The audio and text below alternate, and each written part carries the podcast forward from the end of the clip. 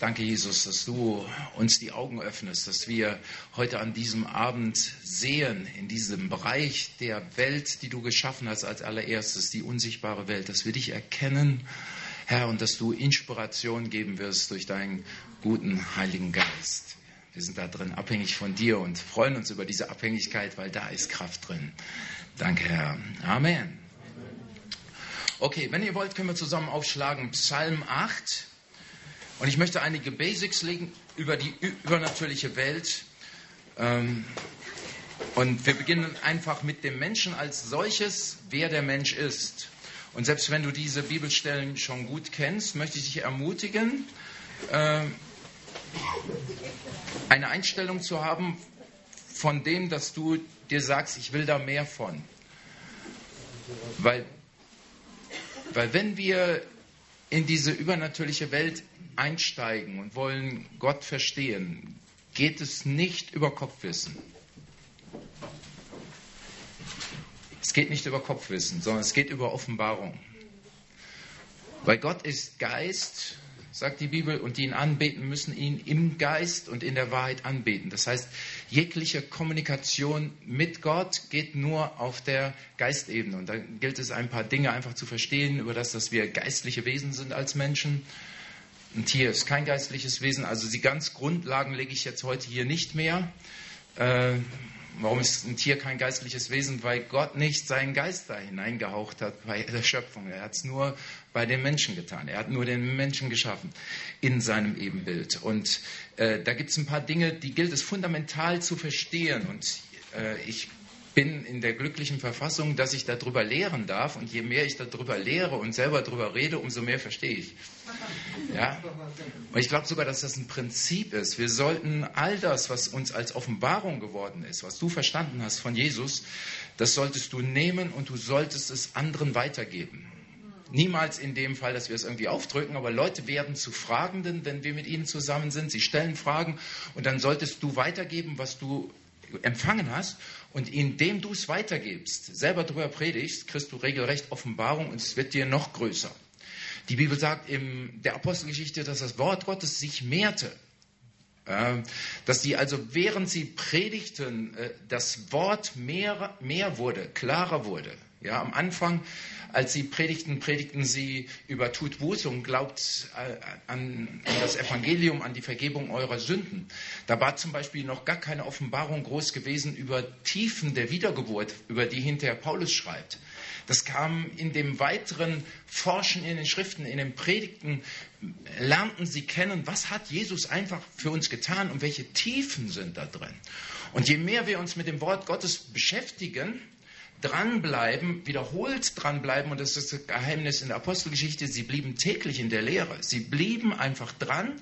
Und die Bibel sagt in Johannes 8, 31, bleibt an meiner Rede und ihr werdet die Wahrheit erkennen. Erkennen ist immer Offenbarungsebene, ne, ist nicht kognitiv, sondern ist eine spirituelle, will ich mal sagen, um das Wort geistlich zu nehmen, anderes Wort, eine geistliche Offenbarung. Das Ihr werdet die Wahrheit erkennen und die so erkannte Wahrheit, sie wird euch frei machen. So nehmen wir einfach jetzt diese Bibelstelle Psalm 8 als eine Grundlage. Was ist der Mensch, dass du seiner gedenkst und des Menschen Sohn, dass du dich um ihn kümmerst? Denn du hast ihn wenig geringer gemacht als, was sagt da eure Bibel? Elohim. Echt? Welche Übersetzung hast du? Äh, also viele Übersetzungen schreiben da als die Engel. Du hast den Menschen äh, wenig geringer gemacht als die Engel, schreiben viele Übersetzungen. Aber im, im Hebräischen stehen nicht Engel, sondern steht Elohim. Und das ist der Name Gottes. Du, du Gott, wer ist der Mensch? Was ist der Mensch, dass du seiner gedenkst? Und du hast ihn wenig geringer gemacht als Elohim. Das ist schon mal ein echter Hammer in der Offenbarung. Äh, wir lesen ruhig weiter.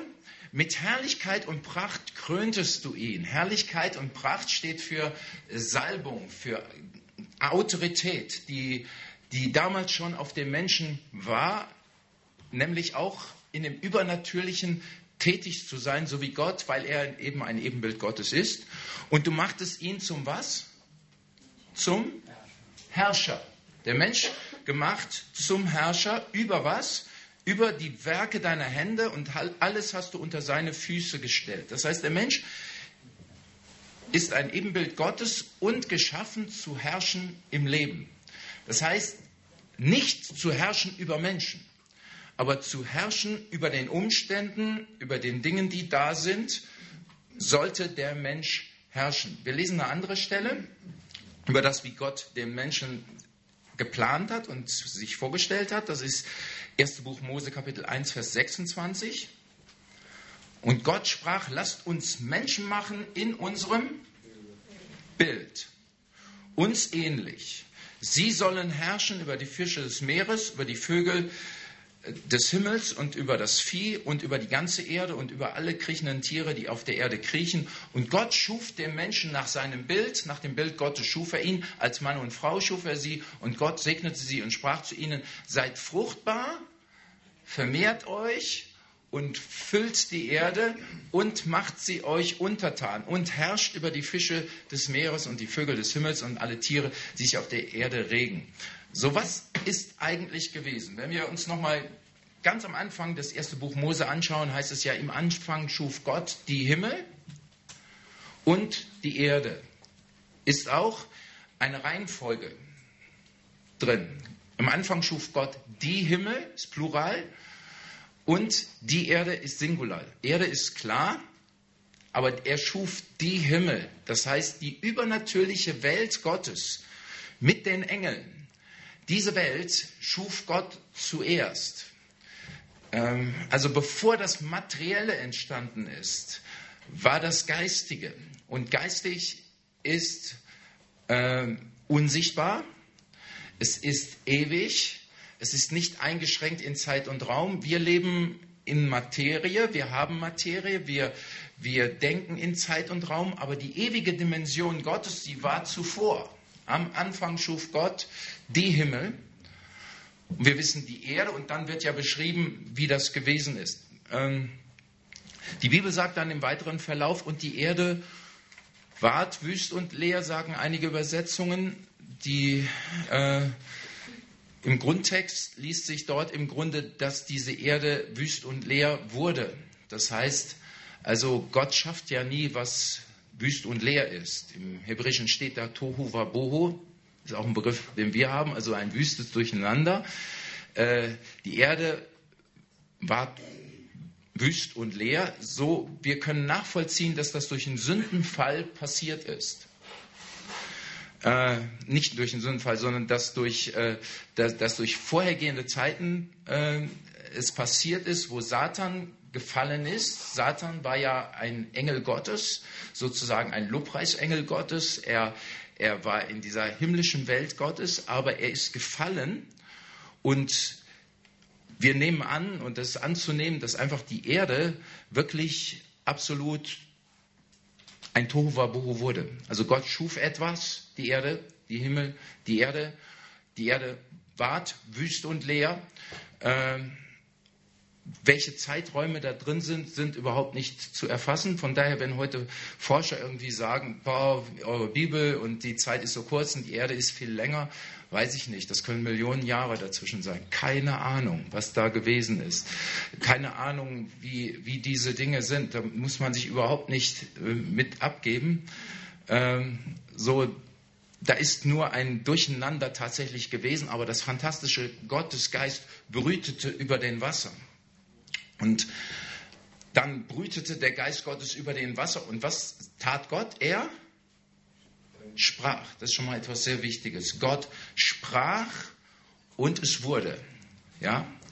Und dann sehen wir etwas, wie Gott diese Erde, ich würde es bezeichnen, rekreiert, wo er, wo er wieder Ordnung schafft, wo er sagt, es, es, äh, er scheidet zwischen Licht und Finsternis und er, er bringt Ordnung in das Ganze hinein, sodass es wieder blühen kann, dass es einfach wunderbar ist. Und er kreiert einen Garten, wo er den Menschen hinterher hinein platziert und sagt, hier sollst du sein, aber nicht nur in diesem Garten, sondern diese Erde, die sollst du beherrschen. Die sollst du kultivieren, da sollst du dich drin ausbreiten, da sollst du äh, einfach dieses Wesen Gottes und die Art Gottes und seine Herrschaft hineinbringen. Wenn man das Ganze mal, das habe ich jetzt in kurzen Abriss gebracht, wenn man das einfach betrachtet, ist Folgendes. Gott, der unsichtbar ist in der Herrlichkeit und regiert, er hat den Menschen geschaffen als sein Ebenbild, der einen Körper hat, Materie hat, aber nicht allein Materie ist, sondern ein geistliches Wesen, nämlich besteht aus Geist, Seele und Körper.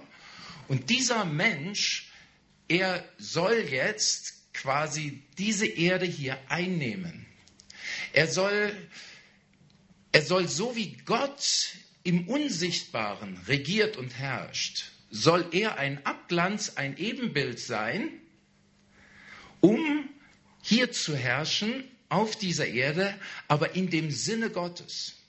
Wir könnten es auch so formulieren. Das Erste, was Gott schuf, seine Himmel, ist sein erstes Reich gewesen, das Originalreich. Und er sagt, dieses Reich soll ausgebreitet werden hier auf dieser Erde, in der sichtbaren Dimension. Und dafür ist der Mensch da als Ebenbild Gottes. Okay? Das heißt, der Mensch nach Psalm 8 wenig geringer geschaffen als Gott. Dazu müssen wir erstmal sagen, Gott ist Gott und bleibt der Allerhöchste und an ihn kommt niemals jemand dran. Okay? Aber der Mensch wenig geringer geschaffen als Gott, das heißt, manche haben ja eine Vorstellung, oh, der Mensch, der ist jetzt irgendwie so ein Nichts, ein armer Wurm auf Erden, äh, wie es in einem alten Lied auch heißt. Äh, da krümmt es Gott echt, wenn der das hört. Ja? Der Mensch ist kein armer Wurm auf Erden. Das ist, äh, der Mensch ist Ebenbild Gottes. Ja? Gott hat das, was er war, hineinmodellieren wollen in den Menschen. Das Gott, was Gott war in der unsichtbaren Welt seiner Herrlichkeit, das modellierte er in den Menschen hinein, dass der Mensch das, was Gott im Unsichtbaren lebt, im Sichtbaren leben sollte. Und Ansinnen war es von Gott, dass der Mensch in der Gemeinschaft mit ihm lebt. Also Gottes Ansinnen, dass der Mensch in Gemeinschaft mit ihm lebt, Gott kennt und da heraus aus diesem Kennen Gottes das Wesen Gottes überall, wo er hinkommt, verbreitet. Dass er also das Reich Gottes, das erste Reich Gottes in der unsichtbaren Welt, dass er das hier auf dieser Erde ausbaut, dass er das ins Sichtbare hineinmodelliert und hineinbekommt. Ähm, also der Mensch geschaffen in absoluter Würde, in absoluter Autorität. Ich zitiere nochmal Psalm 8. Äh, du hast ihn wenig geringer gemacht als Elohim. Mit Herrlichkeit und Pracht kröntest du ihn äh, und machtest ihn zum Herrscher über die Werke deiner Hände. Ich bin überzeugt, dass allein schon das, wo Gott sagte, du sollst den Tieren Namen geben, dass da mehr drin war als nur so, ach, den nenne ich Elefant irgendwie so. Jetzt, ich, hätte auch an, ich hätte auch was anderes sagen können, aber so. Nee, ich glaube, der Mensch konnte mit kreieren, mit, mit Einfluss nehmen, weil Gott sagte, du sollst es mit benennen. Und benennen ist im Hebräischen immer etwas charakterisieren, etwas mit umschreiben. Er ließ den Menschen hier herrschen in dem Bereich auch schon von Autorität seiner Worte, die er sprechen würde. Und wenn wir das Ganze jetzt mal so betrachten und sehen, dass, so wie ich das jedenfalls vom Wort verstehe, die Erde ein gefallener Planet war, der wieder kreiert wurde, dann sehen wir, dass aber Satan präsent war, dass er kam und dass er versuchte, den Menschen jetzt zu versuchen und zu verführen, nicht auf Gottes Stimme zu hören. Und er kommt ran an den, an den Menschen in Form einer Schlange. Und was hätte jetzt der Mensch tun sollen und auch tun können? Denn er war mit Herrlichkeit und Pracht, das heißt mit absoluter Autorität gekrönt. Was hätte er machen sollen? Satan kommt an er hätte das wahrnehmen müssen, dass es einfach konträr zu dem, was Gott gesagt hat. Und seine Autorität wäre zu Wesen, Satan, hebe dich hinweg, hau ab, du hast hier nichts zu suchen. Er hätte Autorität darüber gehabt. Aber das tat er nicht, sondern er ging drauf ein und unterstellte sich damit dem, was der Teufel sagte. Und hat sich seiner Herrschaft unterstellt. Und der Mensch ist tatsächlich dadurch geistlich gestorben. Das sagt uns die Bibel. Des Tages, wo du sündigen wirst, wirst du sterben. Und damit hat auch der Mensch seine Autorität verloren, die er eigentlich gehabt hat. Ähm, ich möchte es mal von einer anderen Seite her beschreiben. Wer ist Jesus? Jesus, wir wissen, er ist Gottes Sohn. Amen? Amen. Ja, absolut. Gottes Sohn. Er ist aber auch ganz Mensch. Er ist als Mensch geboren worden, ohne Sünde. Da war keine Sünde in ihm. Sein Geist war total rein. Äh, so wie wir, die wir jetzt von neuem geboren sind. Das war die Grundlage. Er war Sohn Gottes, aber wurde ganz Mensch. Und er entschied sich, auch nichts zu tun aufgrund seiner Gottessohnschaft. Also er ist jetzt nicht irgendwo hingegangen und hat gesagt, oh, ich heile den jetzt, weil ich bin Sohn Gottes, ich berufe mich auf meine Gottessohnschaft und deshalb handle ich jetzt. Das hat er nirgendwo getan. Sondern er demonstrierte durch sein Sein, wie es aussehen könnte, wenn ein Mensch ohne Sünde lebt, sprich wenn Adam nicht in Sünde gefallen wäre. Wenn ein Mensch ohne Sünde lebt, Jesus demonstrierte, so kann es aussehen, wenn ein Mensch ohne Sünde lebt, trotzdem in der Versuchung steht, dass Satan kommt und ihn versucht. Ja? Satan wollte gerne Jesus verführen dazu, dass er aufgrund seiner so Gottessohnschaft handeln würde. Bei der Versuchung in der Wüste sehen wir, wie er kommt und sagt, hey, du bist doch Gottes Sohn, jetzt handle doch mal. Ich nehme an, dass Jesus das durchaus hätte tun können, aber er entschied sich, das nicht zu tun. Also er legte alle, alle Möglichkeiten, übernatürlich zu handeln, ist jetzt ganz wichtig. Er legte alle Möglichkeiten, übernatürlich zu handeln, aufgrund seiner Gottessohnschaft, legte er ab. Das ist ein ganz wichtiges Verständnis, weil so viele Christen sagen, ja, ist der Sohn Gottes, darum hat er diese Zeichen und Wunder getan. Nein. Die Versuchung zu handeln im Übernatürlichen auf Berufung seiner Gott, Gottessohnschaft hat Jesus abgelehnt. Das war sogar eine Versuchung vom Teufel, dass er das machen will. Er sagt, das mache ich nicht. Warum? Er wollte demonstrieren, so hätte euer Leben als Menschen, ihr Menschen, so hätte euer Leben aussehen können, wenn ihr nicht in Sünde gefallen wärt. Und darum bedurfte es was? Es bedurfte, dass Jesus angekleidet wurde mit Herrlichkeit, sprich der Heilige Geist auf ihn kam, um das Übernatürliche zu tun. Der Mensch, gekrönt mit Herrlichkeit und Pracht, war Salbung auf ihm. Salbung ist immer Autorität. Äh, Salbung auf einem Menschen ist Autorität. Und Jesus musste abwarten, bis die Salbung auf ihn gekommen ist. Und aufgrund der Salbung und der Hilfe des Heiligen Geistes konnte er dann im Übernatürlichen agieren.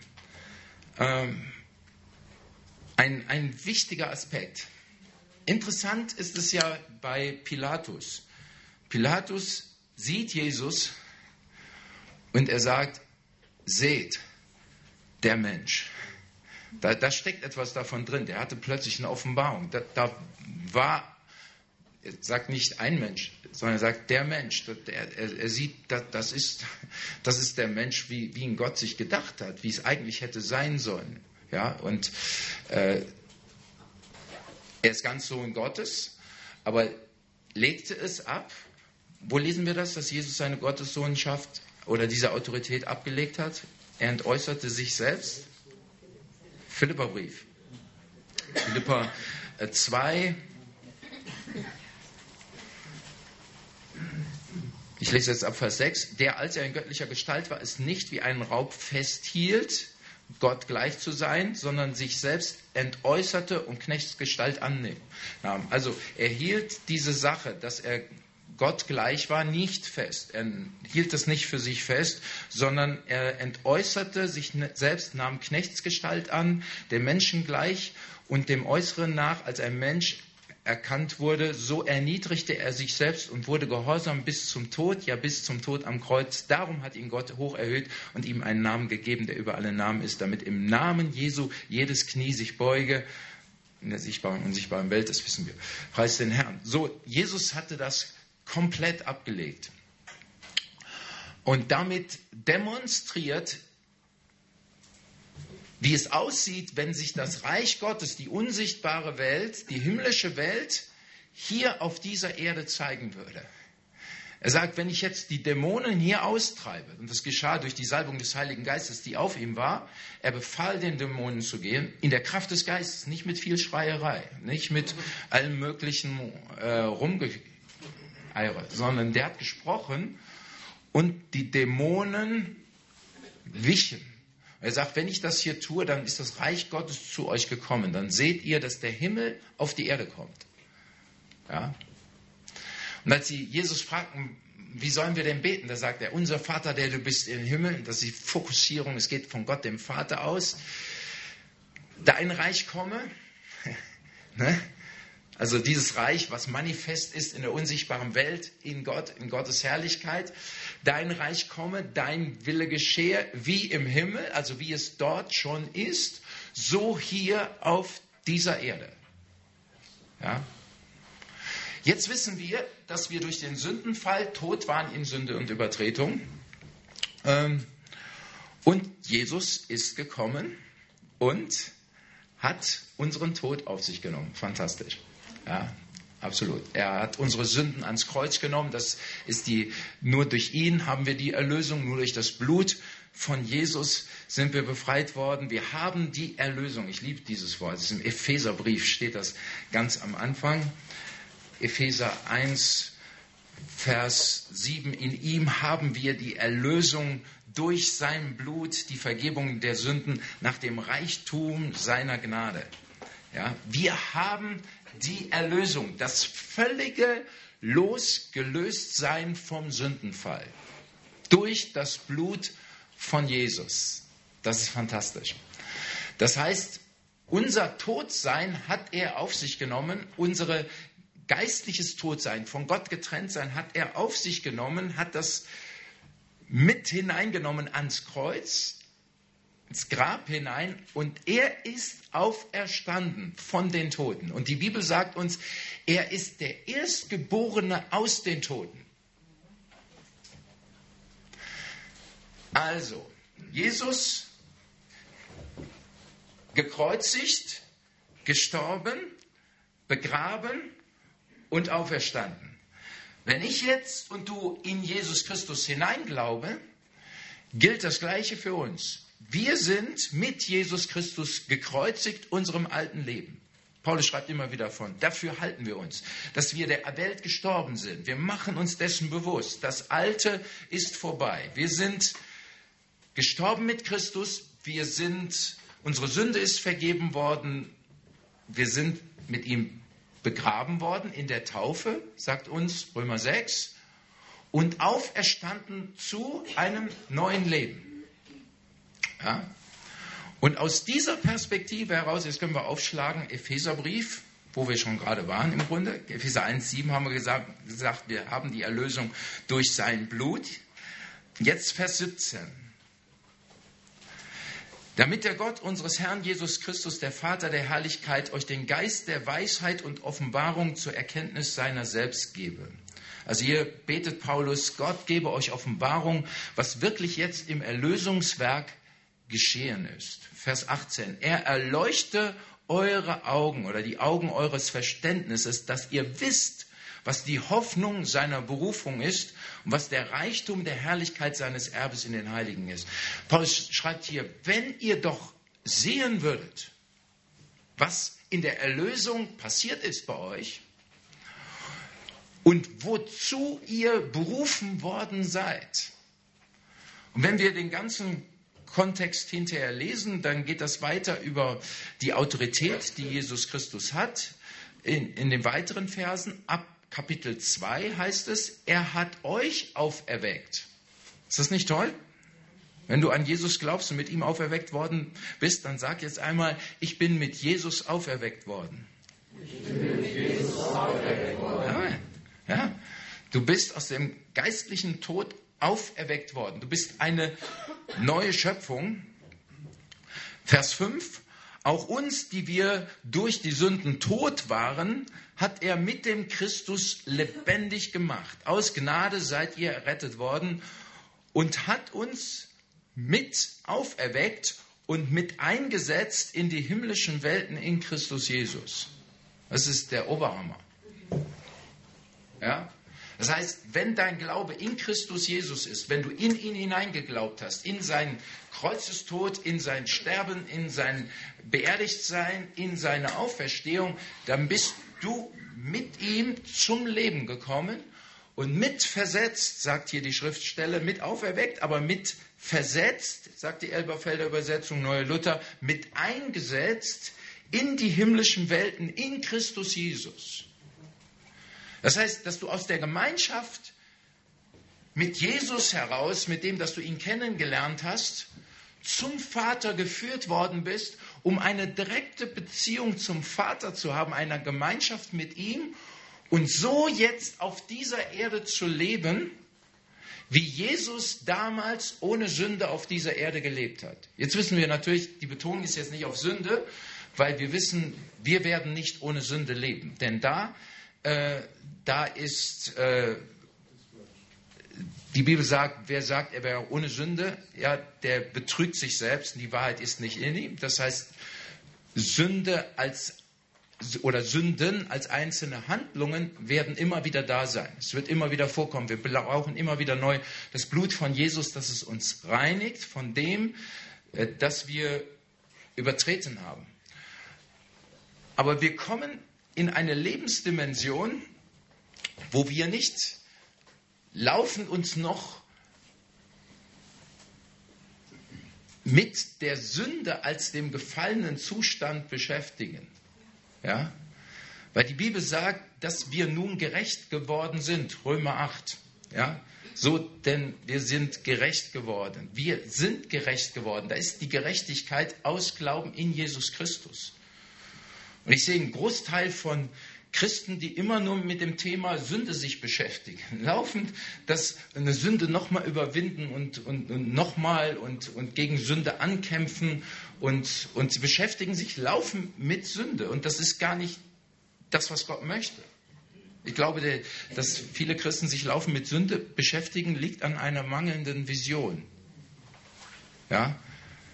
Es gilt, eine Vision zu ergreifen, dass dass Jesus uns errettet hat, dass er uns die Sünden vergeben hat, dass wir, so wie wir jetzt sind, durch den Glauben an Jesus voll in den Himmel kommen. Amen. Du bist ein Sohn, eine Tochter Gottes. Du darfst dieses Gerechtigkeitsbewusstsein haben, nicht aus unseren eigenen Werken, aber in unserem Geist. Ich kann jetzt nicht zu tief hier reingehen. Ich habe es beschrieben in meinem Buch Dein neues Leben. Diese neue Geburt und was es bedeutet und gerecht zu sein aus Glauben. Bei allen Fehlern, die wir haben, aber dass du einen Stand in Gott hast, wo, wo er dich einfach sieht, schon in der Vollkommenheit sieht, von dem, wie du eines Tages bei ihm sein wirst. So, so betrachtet er dich. So wirf alle Verdammnis weg. Weil Thema Sünde ist, ist kein Thema mehr. Jesus hat es gelöst. Und wenn Sünde kommt an dich und äh, äh, stranguliert, dann hilft dir Jesus in der Kraft des Heiligen Geistes frei zu werden. Amen. Absolut. Absolut. Es gibt Sieg und Überwindung über Sünde, über, über Sachen, wo jemand immer wieder reinstrauchelt. Da gibt Gott Überwindung, dass man hinterher sagen kann, ich habe jetzt überwunden. Natürlich, wer stehe, sehe zu, dass er nicht falle, aber du kommst in ein Überwinderleben rein. Du kannst Autorität bekommen in Jesus Christus. Aber das Fantastische ist, hier wird ja gesagt, Gott öffne euch die Augen eures Herzens, dass ihr eure Berufung seht. So, wenn, wenn ich weiß, ich bin nicht irgendwer, sondern ich bin ein Sohn Gottes. Und du bist eine Tochter Gottes, du bist ein Sohn Gottes, du bist eine Tochter Gottes. Und dir wird das in einem Bewusstsein, dann weißt du, du bist hier auf dieser Erde, um die himmlische Welt und die himmlischen Kräfte kennenzulernen und sie freizusetzen in deinem Umfeld, wo du bist. Ja? Und, und du beschäftigst dich nicht nur mit dich und deinen Fehlern, sondern du sagst bei allem, wo ich auf dieser Erde bin und Fehler mache und Gott vergibt mir, während ich mit ihm auf dem Weg bin. Ich setze jetzt den Fokus, ich will den Vater besser kennenlernen, ich will Gemeinschaft mit ihm haben, ich will sein Reich suchen, ich will mich bilden in der Bibel und was die Bibel sagt, Erkenntnis bekommen daraus. Und dann habe ich einen Traum, dass das Reich Gottes kommt und der Wille Gottes geschieht und dass der Himmel hier auf diese Erde kommen wird. Preis den Herrn. Und äh, je mehr Offenbarungserkenntnis wir da drin haben, umso, ja, umso siegreicher gehen wir auch durchs Leben. Umso mehr kommen wir in geistliche Autorität auch hinein. Okay. Ähm, es beginnt mit diesem Erkennen, dass du nun Sohn bist, beziehungsweise Tochter, und in einer ganz persönlichen Gemeinschaft lebst mit dem Vater. Dass Jesus gesagt hat, wie der Vater mich gesandt hat, so sende ich auch euch. Steht in Johannes 20 in dem Zusammenhang, wo er zu seinen Jüngern kommt, in diesen Raum ihn betritt sagt er, wie der Vater mich gesandt hat, so sende ich auch euch. Das heißt, Jesus ermöglicht uns ein Leben, ich setze es nochmal an an der Stelle, er ermöglicht uns ein Leben, was so ist wie das Leben, was er auf dieser Erde hier gemacht hat, gehabt hat. Nicht in dem Sinne, dass wir jetzt keinen Fehler machen würden, aber in Bezug auf unsere Beziehung mit dem Vater, der Abhängigkeit vom Vater. Jesus hat gesagt, ohne den Vater kann ich nichts tun. Also nochmal, er handelte nicht aufgrund seine, seiner Gottessohnschaft. Er trieb die Dämonen nicht aus, weil er Gottessohn war. Er heilte die Kranken nicht, weil er Gottessohn war. Sondern er wurde ganz Mensch, ohne einen sündigen Geist zu haben. Also in die Stellung ein Mensch wie wir, wenn wir jetzt von neuem geboren sind und angetan mit Herrlichkeit und Pracht, das heißt mit der Salbung des Heiligen Geistes, die Taube, die auf ihn kam, der Heilige Geist, die auf ihn kam. Jesus sagt, geht hin, wartet in Jerusalem, bis die Taube auch auf euch gekommen ist, jetzt mit anderen Worten. Das heißt, bis diese, dieses Hineingetauchtsein in den Heiligen Geist da ist, bis die Kraft des Heiligen Geistes auf euch gekommen ist. Und dann, dann bringt letztendlich dieses Reich Gottes, was in der unsichtbaren Welt ist, bringt es hier auf diese Erde.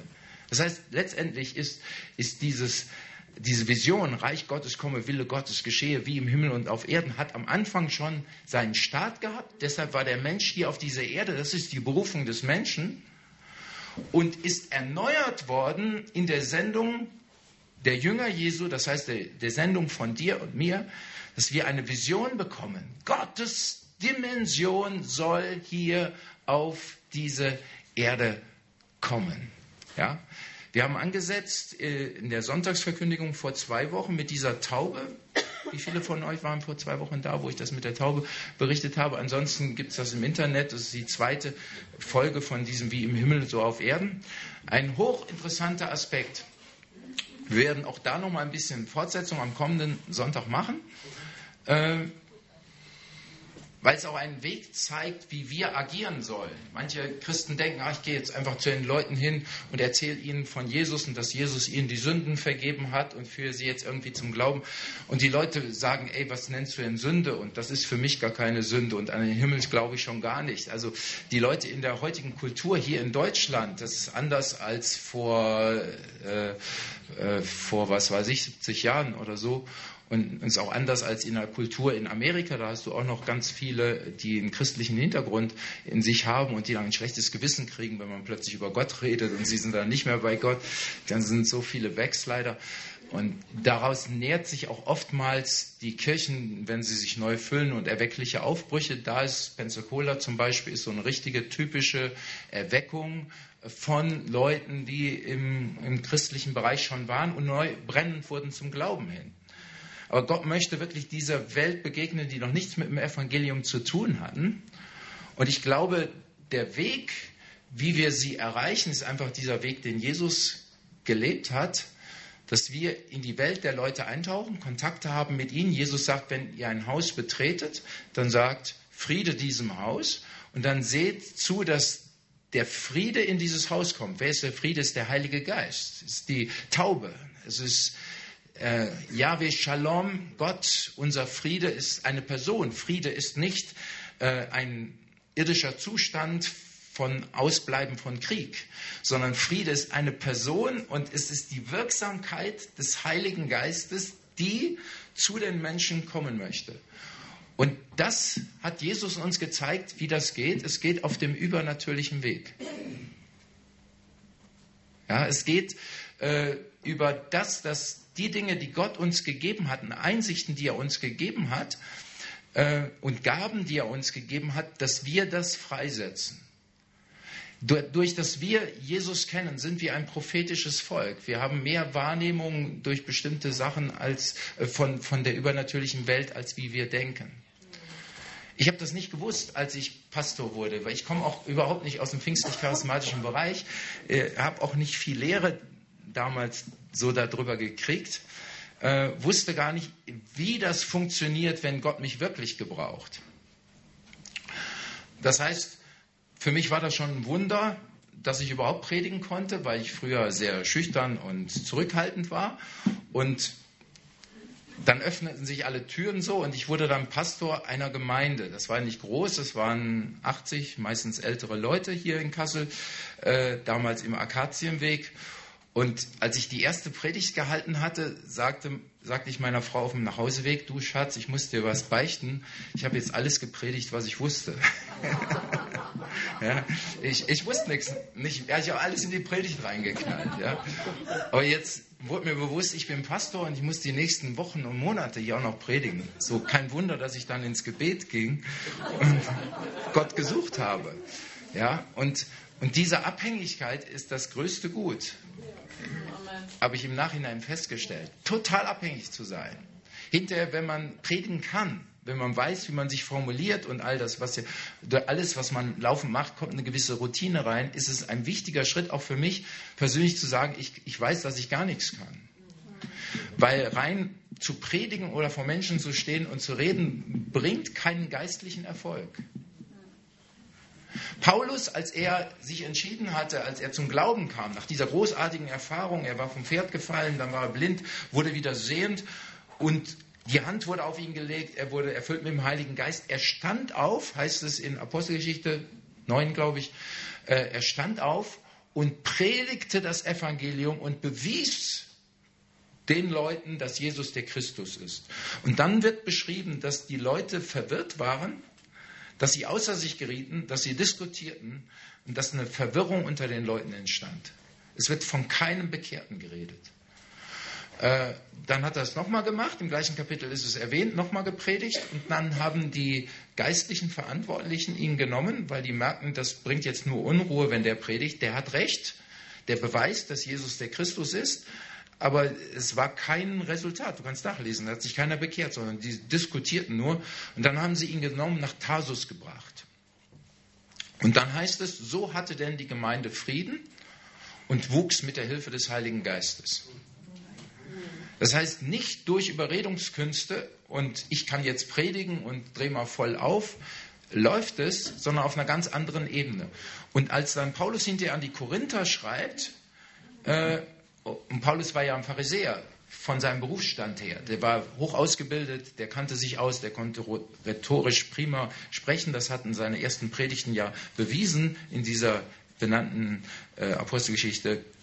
Äh, dann schreibt er an die Korinther, dass er zu ihnen ganz gezielt nicht kam mit hohen Worten, fantastischer Rede. Also 1. Korinther 2, Vers 1. Und ich, Brüder, als ich zu euch kam, kam nicht mit hohen Worten oder hoher Weisheit, um euch das Zeugnis Gottes zu verkündigen, denn ich entschied mich, nichts anderes unter euch zu wissen als Jesus Christus und ihn als gekreuzigt. Ich war bei euch in Schwachheit, in Furcht und vielen Zittern. Mein Wort und meine Predigt bestand nicht in überredenden Worten menschlicher Weisheit, sondern, jetzt kommt's, in Erweisung des Geistes und der Kraft. In Erweisung des Geistes und der Kraft. Das heißt, er guckte, dass er vom Heiligen Geist gebraucht wurde in dem, was er tat. Er machte sich völlig abhängig, wie Jesus sich auch abhängig machte vom Vater, weil Jesus sagt, ohne den Vater kann ich nichts tun. Ich muss gucken, was tut der Vater. Wenn er mir was sagt, dann tue ich es. Nur auf dieser Ebene und geleitet durch den Heiligen Geist und unter der Salbung. Und dann kommt es hervor und bringt etwas. Warum macht Paulus das? Vers 5. Damit euer Glaube nicht auf Menschenweisheit beruhe, sondern auf Gottes Kraft. Das heißt, wenn wir Resultate erzielen wollen, kriegen wir es nicht durch viel Ackern, durch viel Anstrengung, durch Rhetorik und all das, sondern durch die Kraft des Heiligen Geistes. Ich sage jetzt nichts gegen Rhetorik. Ich habe selber nie irgendein Buch gelesen über Rhetorik und nie irgendwo äh, ein Seminar besucht über Rhetorik. Äh, aber wenn das jemand besucht und dadurch irgendwie professioneller wird, toll. Ich finde immer gut, wenn einer studiert und lernt und, und so weiter. Aber wir dürfen niemals die Kraft darauf setzen. Wir müssen einfach wissen, die Kraft Gottes wird auf einer anderen Ebene offenbar durch Schwachheit, indem ich erkenne, ich kann jetzt gar nichts und ich brauche Gott, dass er hier wirkt. So war ich damals am Anfang, als ich anfing zu predigen. Ich wusste, ich kann nichts und dann habe ich studiert, habe die Predigten niedergeschrieben, äh, habe die Predigten gehalten und die Leute kamen, und das war ein Glücksmoment für mich, und haben gesagt, oh Matthias, tolle Predigt und super und gut hast du gepredigt, hat mich berührt. Habe ich mich gefreut. Ein paar fanden die auch nicht gut, aber äh, äh, die zu mir hinkamen, ich war ja auch jung, ne? wurde Pastor mit 24 und jetzt predige ich da, dann kommen erstmal die älteren Geschwister und ermutigen einen und so. War ja echt total lieb. Und dann dachte ich mir, jetzt willst du aber lernen und willst feststellen, was sie besonders berührt hat. Ne?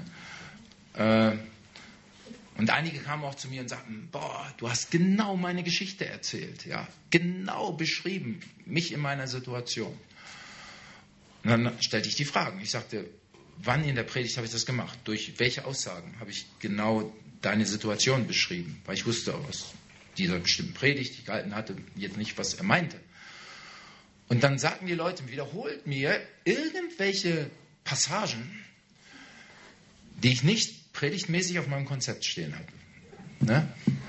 Die eigentlich gar nicht ein Hauptpunkt der Geschichte gewesen sind, sondern die ich nur so habe einfach fallen lassen. Einfach irgendwie habe fallen lassen, Nebensatz, Nebenbemerkung, und dann bin ich nochmal drauf eingegangen und dann entwickelte sich irgendeine so Vorstellung, was ich von irgendeinem Garten und ich beschrieb dann jemanden, der da im Baum hängt und, und arbeitet und sonst wie und beschrieb irgendwas, was ich gerade sah und habe das als Beispiel genommen, eingebaut, weil mir das gerade so in den Sinn kam und der sagte dann, was weiß ich, ich war genau in der Situation und das, was du beschrieben hast, ist genau dann passiert und dann war genau das und das hat mit der Predigt zusammen zu tun und das war dann für ihn total der Hammer. Ja? Oder jemand, ein Erstbesucher kommt, mit mir, kommt zu mir hin, jemand, die schon gläubig war, hat ihren Freund jetzt, der noch nicht glaubt, zum Gottesdienst gebracht und der wollte mir fast an die Jacke. Der sagte, ich finde das unmöglich, dass meine Freundin Ihnen von mir erzählt hat und ihre ganze Geschichte und so weiter. Und ich, sag, ich weiß von nichts.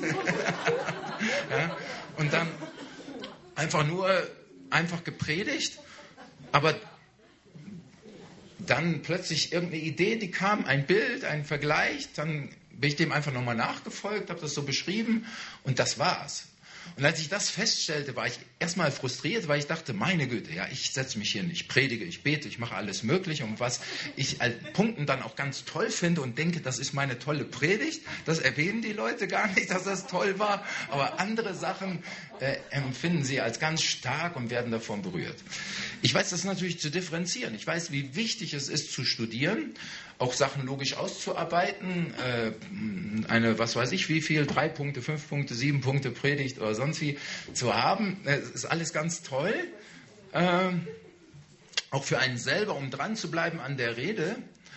Und wir müssen auch immer sehen, dass Dinge sicherlich einen Sinnzusammenhang haben. Aber wenn wir denken, dass all das an homiletischen, hermeneutischen, wie man das sonst so nennt, dieses ganze Drumrum, wie man eigentlich eine Predigt hält, dass das die Sache ist, dann sollten wir es abschminken.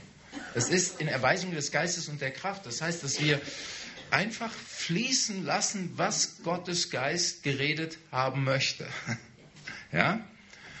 Und wenn du Jesus liebst, wenn du eine Beziehung mit ihm hast, wenn du die intensivierst, vielleicht auch Gelegenheit wie diese, wenn wir jetzt äh, nächste Woche wieder hier zusammen sind, weiter am Wort bleibst, dran bleibst an der Rede, mit Freunden drüber redest, vertiefst, sagst, ich will da mehr hinein, hungrig wirst, dann wirst du plötzlich merken, dass da erweckt etwas in deinem Geist von einem vermehrten Hunger.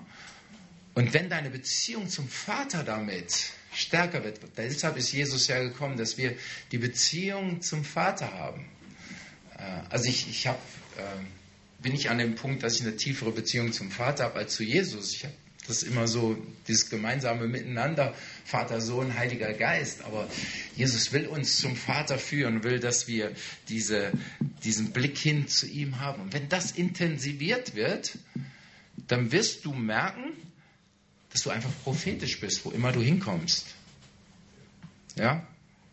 Ich habe jetzt aus dieser Geschichte, habe ich euch das nur mal einfach erzählt, aber ich erlebe es immer wieder. Ich komme irgendwo hin mir kommt plötzlich irgendwas in den Sinn. Ich rede einfach drauf los.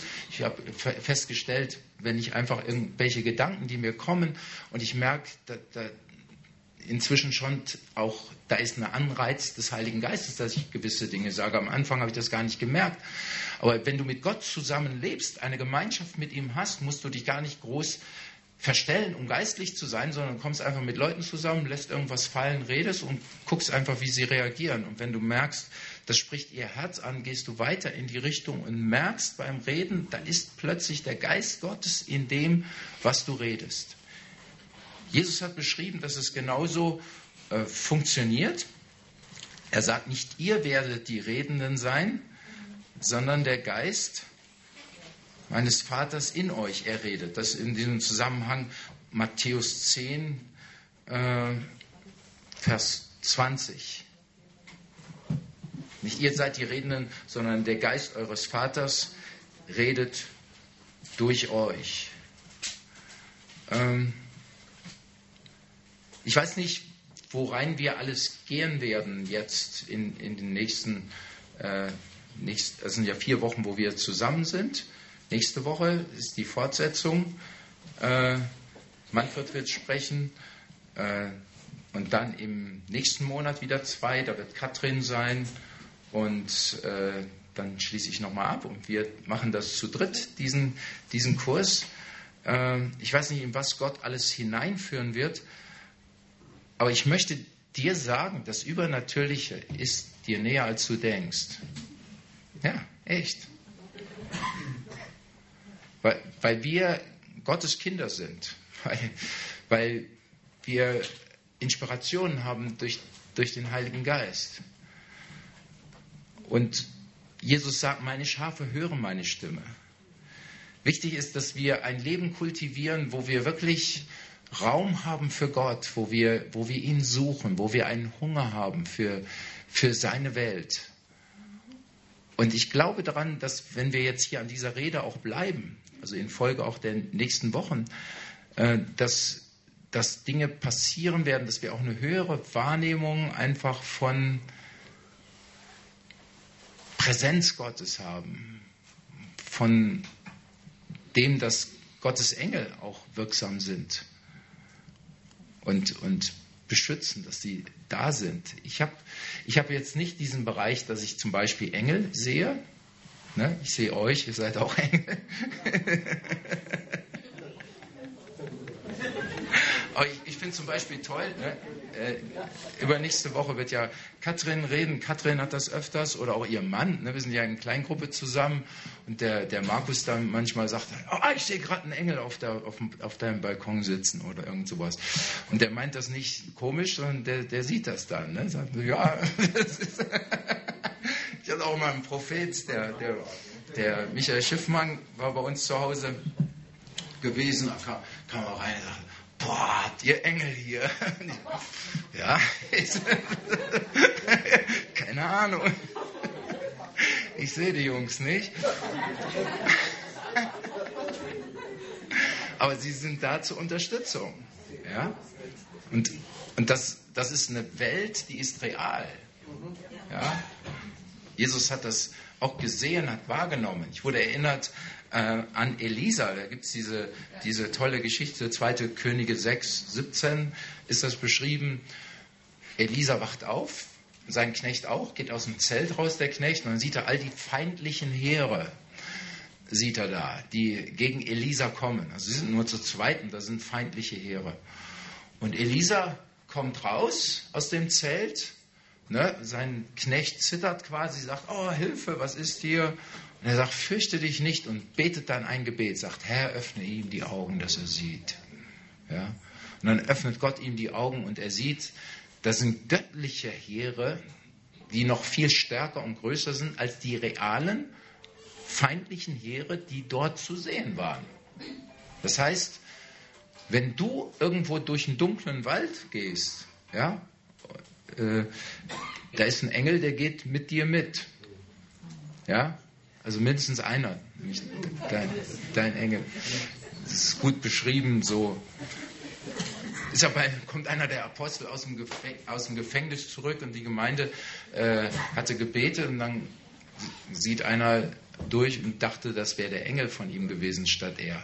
Da dachte ich mir, wenn, wenn die das so im Bewusstsein hatten, ne? ich meine, ihr würdet das wenig denken, wenn ich vor eurer Tür stehen würde, auch als ein Engel von ihm. Aber die hatten schon viel von dieser Übernatürlichkeit und dem Bewusstsein des Übernatürlichen mit dabei.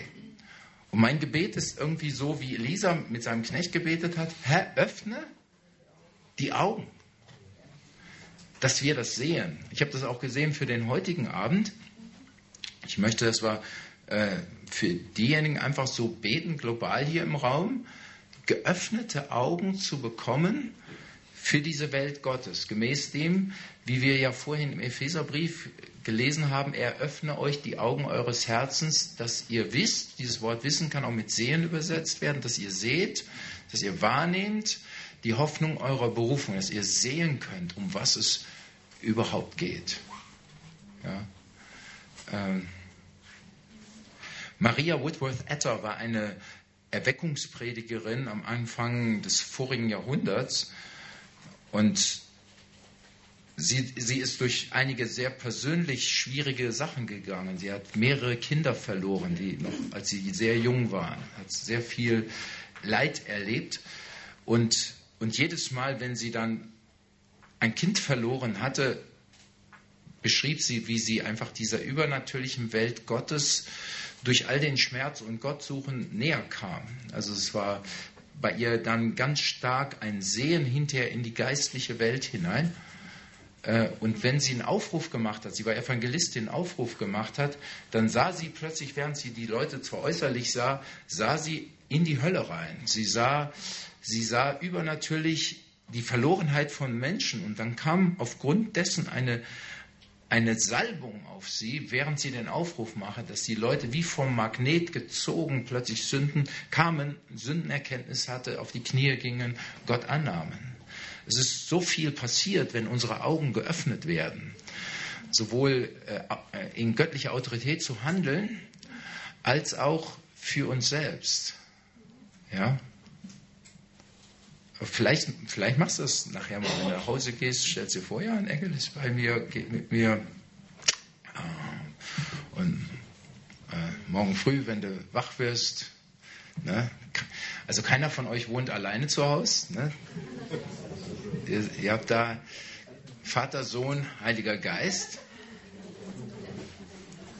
in Gemeinschaft ne? und, und dann sind Engel noch dabei. Ich habe das jetzt, ich bin ja schon länger jetzt so in, in diesem Bereich, mit 30 Jahren im Dienst und vor 20 Jahren fing das an, dass ich mich mit dieser übernatürlichen äh, Dimension beschäftigte und auf, anfing bewusst auch in Gemeinschaft mit dem Heiligen Geist zu leben, jeden Tag. Und meinen Tag auch zu gestalten mit ihm gemeinsam, nicht nach dem, wo Leute jetzt kommen und sagen, du musst jetzt das machen, sondern zu fragen, Herr, soll ich das erst machen oder das so. Ne? Manfred ist da ganz groß drin, in diesem den Heiligen Geist jeweils fragen. Er wird nächste Woche da einiges von sagen. Das ist richtig ansteckend äh, und man kriegt eine andere Lebensdimension. Und als mir das als Offenbarung hinterher wurde, als eine richtige, so ich fahre Auto und ich weiß, bin da nicht alleine und kam dann in ein Hotel und dann fragte dann die an der Rezeption, sind Sie alleine? Ich, ich, ich, musste, ich musste echt lachen. Ich, ich musste echt überlegen. Ja? Sage ich jetzt, wir sind zu viert und zahle dann mehr oder, äh, oder sage ich ja alleine und zahle nur für einen? Ich habe dann ja gesagt und habe nur für einen bezahlt. Aber ich wusste, ich habe auf das geantwortet, was sie ja auch meinte. Ich habe nicht gelogen, ne? aber, aber wir waren mehr. ja. Das Schöne ist, dass aus der Gemeinschaft mit dem Heiligen Geist, aus der Gemeinschaft mit dem Vater diese Dinge erwachsen. Und versteht ihr, wir sind zu wirklich hohen Berufen. Gott hat modelliert, als er diese Erde geschaffen hat, wie immer du das erkennen würdest. Ich habe vorhin von Rekreation gesprochen, oder man kann es auch anders sehen. Das, das, sind alles Peanuts in Erkenntnissen, wie wir das sehen. Aber eins ist wichtig, dass wir sehen, dass Jesus völlige Erlösung gebracht hat und dass wir nicht mehr in diesem gefallenen Zustand sind, dass wir nun Söhne und Töchter Gottes sind und dass er uns gesandt hat, wie er gesandt wurde vom Vater, um die gleichen Dinge zu tun, die er getan hat. Jesus sagt, ihr werdet die Dinge tun, die ich getan habe und werde größere tun. Jetzt will ich mal ganz das Größere nur fast so machen, als hätte er es nicht gesagt. Er hat es ja gesagt. Aber nehmen wir nur das weg und sagen solche Sachen wie Jesus, dann, dann können wir da hineinwachsen und das ist auch richtig gut, wenn wir uns gegenseitig da drin ermutigen. Also ich finde es zum Beispiel auch gut bei uns in der Kleingruppe und so, und wenn wir uns kennen und so, ne, Katrin, äh, oder auch dann Ältestenschaft Manfred, wenn wir uns ermutigen, die Dinge wirklich zu glauben, die hier geschrieben stehen. Weil es kommt uns immer mehr ins Bewusstsein hinein. Weil Gott in der Lage ist, wirklich absolut übernatürlich zu handeln. Und er will es tun, und zwar durch dich. Und denke nicht, ach, durch einen Pastor und, und ich muss erst so und so viel gebetet haben oder, oder sonst wie. Nein. Es ist ein suchendes Herz.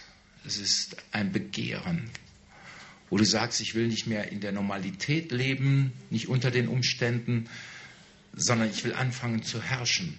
Also Gott schuf diese Erde, er sprach, es werde und es wurde. Jesus kam hier auf diese Erde und er agierte genauso. Er, er sprach, dass die Krankheit verschwinden sollte und sie verschwand. Und er sagt zu uns in, in Markus 11, Vers 22, habt den Glauben Gottes. Und wer zu diesem Berg sagen wird, hebe dich, wirf dich ins Meer, so, das wird geschehen.